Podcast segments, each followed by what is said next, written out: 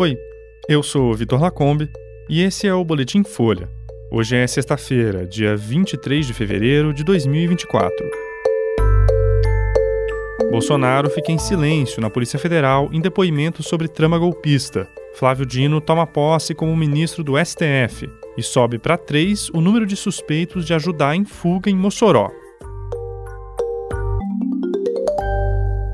O ex-presidente Jair Bolsonaro ficou em silêncio ontem em depoimento à Polícia Federal. Ele foi intimado no caso que investiga supostos planos para um golpe que o manteria no poder depois da derrota na eleição de 2022. A estratégia de ficar calado tinha sido antecipada pela defesa. Os advogados alegam que não tiveram acesso a todos os documentos da investigação, como depoimentos do ex-ajudante de ordens Mauro Cid na delação fechada por ele no ano passado. A defesa de Bolsonaro pediu três vezes ao Supremo Tribunal Federal para adiar o depoimento, mas o ministro Alexandre de Moraes negou os pedidos. O advogado do ex-presidente disse ontem que ele nunca foi simpático a movimentos golpistas. Ex-ministros, ex-assessores de Bolsonaro, militares e outros aliados também foram intimados a prestar esclarecimentos à PF ontem, no mesmo horário que o ex-presidente. A previsão era ouvir 23 pessoas em diferentes cidades. Alguns deixaram a delegacia pouco depois do começo dos depoimentos, o que indica que também ficaram em silêncio. Entre eles estão o ex-ministro e general Braga Neto e o ex-comandante da Marinha Almir Garnier. O presidente do PL, Valdemar Costa Neto, e o ex-ministro da Justiça, Anderson Torres, responderam às perguntas dos investigadores. As investigações da Polícia Federal apontam que Bolsonaro teve acesso a uma minuta de golpe de Estado depois da derrota nas urnas. Ele teria pedido modificações no texto e apresentado a proposta aos chefes militares para sondar um possível apoio das Forças Armadas.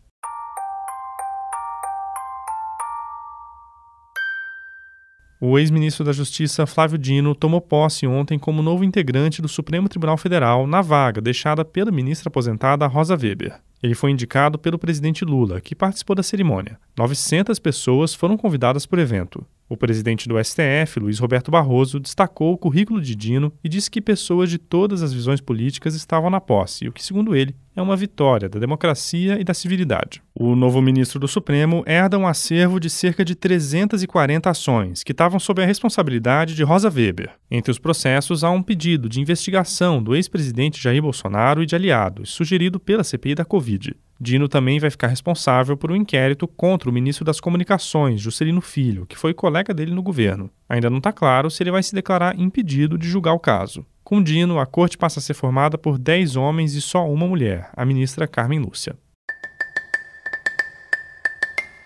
Subiu para três o número de suspeitos de terem ajudado na fuga de dois detentos da Penitenciária Federal de Mossoró, no Rio Grande do Norte. As buscas pelos fugitivos chegam ao décimo dia hoje. Os três suspeitos foram presos pela Polícia Federal. Um deles foi preso preventivamente e os outros dois em flagrante, com armas e drogas. As apreensões ocorreram na divisa do estado com o Ceará. A investigação já trabalhava com a hipótese de que os fugitivos tivessem recebido ajuda de fora do presídio. Segundo a polícia, Rogério da Silva Mendonça e Deibson Cabral Nascimento são ligados ao Comando Vermelho. Agentes federais e estaduais fazem as buscas em um raio de 15 quilômetros do presídio. Os policiais têm encontrado desafios na operação, como o acesso a cavernas e matas, a presença de animais peçonhentos e chuvas. Segundo o ministro da Justiça, Ricardo Lewandowski, há cerca de 500 policiais envolvidos. Na segunda, o ministro autorizou que mais 100 homens da Força Nacional participassem das buscas. De acordo com a investigação, os dois fugitivos usaram barras de ferro retiradas da estrutura das próprias celas para escavar o buraco da luminária pelo qual conseguiram escapar. Eles alcançaram o teto do presídio, que não tinha grade, laje ou sistema de proteção.